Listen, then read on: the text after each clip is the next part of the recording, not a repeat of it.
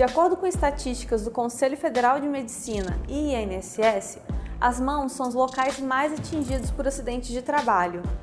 Com essa informação, a gente consegue perceber o quanto é fundamental a utilização de luvas de segurança. Mas você sabe como proteger as suas mãos da forma correta? Continue com a gente e entenda como escolher a luva de segurança mais indicada para você. Eu sou Alexia Pinheiro e este é mais um Marluvas Play Podcast.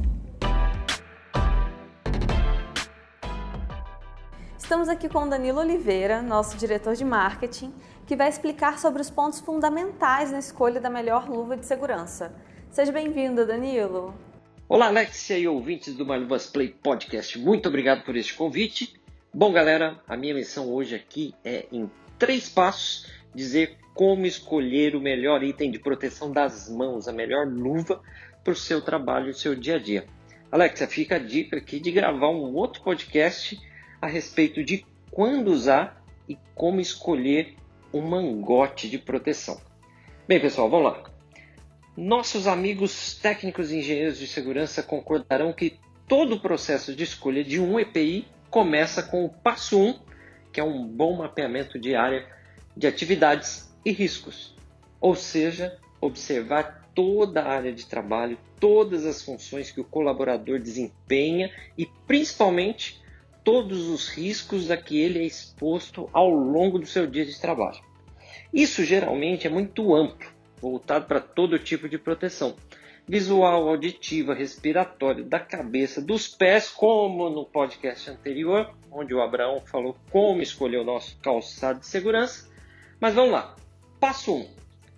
A exposição ao calor ou frio, temperatura, riscos de corte, abrasão, perfuração, os riscos mais comuns e quase sempre presentes são os riscos mecânicos que a gente chama.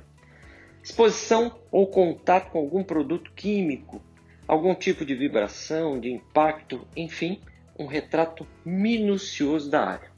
Com tudo isso levantado, vem o passo 2, a indicação do melhor EPI, lembrando que nem tudo pode ser corrigido ou assegurado pelo EPI. Algumas vezes vai ser necessário de um trabalho de engenharia e mudança do processo daquela atividade para eliminar de fato o risco de um acidente de trabalho. Mas isso é outro assunto também.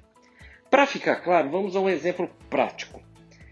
Você entra numa indústria de montagem de eletrodomésticos, a famosa linha branca lá de geladeiras, ar-condicionado, fogão, máquina de lavar, e nessa atividade teremos sempre riscos mecânicos.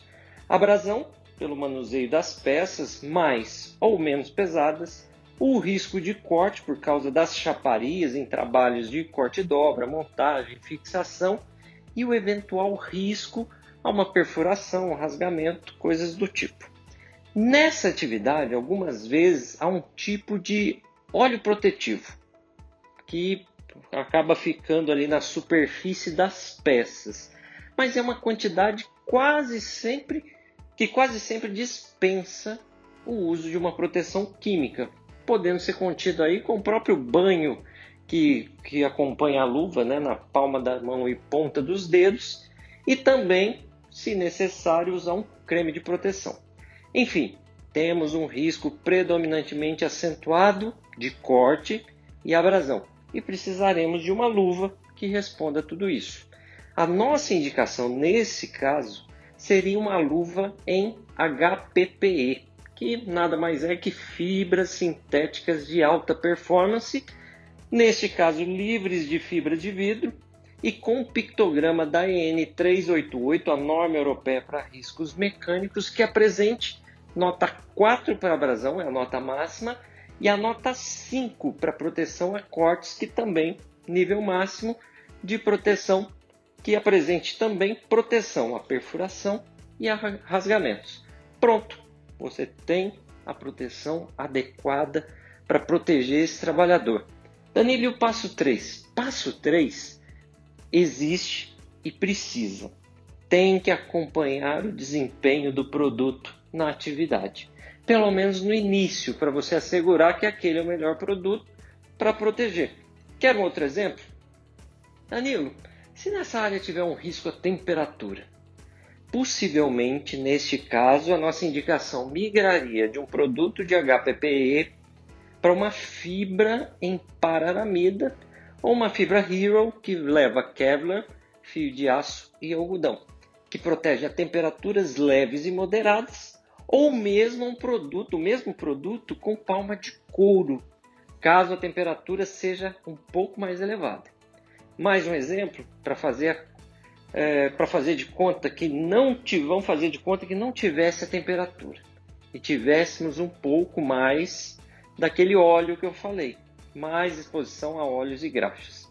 A indicação nesse caso seria uma luva também HPPE, porém com banho 3 quartos. O que é o banho 3 quartos? É o banho na palma e parte do dorso e em borracha nitrílica Que é uma espécie de banho esponjoso que ajuda ali a tirar da superfície aquele óleo protetivo e não deixar para as mãos, tá? uma versão da nossa multitask banho 3 quartos. Mais um exemplo para ficar bem fixado. Construção civil. Qual luva eu indico para construção civil? Vamos lá, passo 1, mapeamento. Trabalho altamente abrasivo, eventual risco a corte ou perfuração, trabalho seco, nesse exemplo fictício, ou seja, o foco é uma luva de proteção mecânica bastante resistente à abrasão e também à proteção a cortes. Enfim, passo 2 é a luva multitask luvas mais uma vez que apresentaria perfeitamente os atributos de proteção e aqui a gente também pode dar algumas outras possibilidades, né, de luvas tricotadas com banho látex corrugado para atividades que exijam maior agarre ou uma luva de tecido de algodão e um banho nitrílico para um trabalho um pouco menos pesado, tá? Passo 3, lembrando, acompanhamento.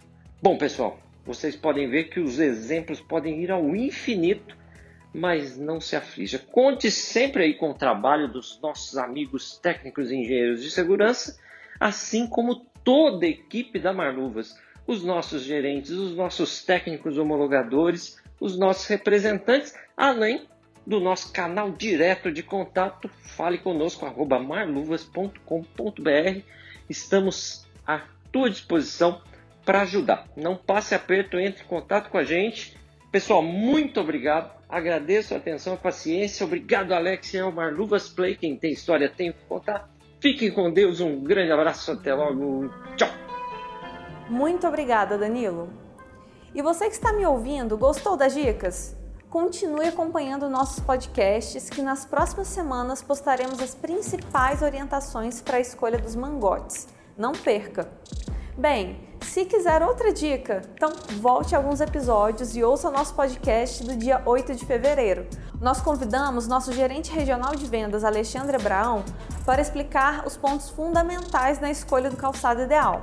Aperte o play e aproveite! Bem, muito obrigada por nos acompanhar até aqui. Me siga nas redes sociais e até o próximo podcast.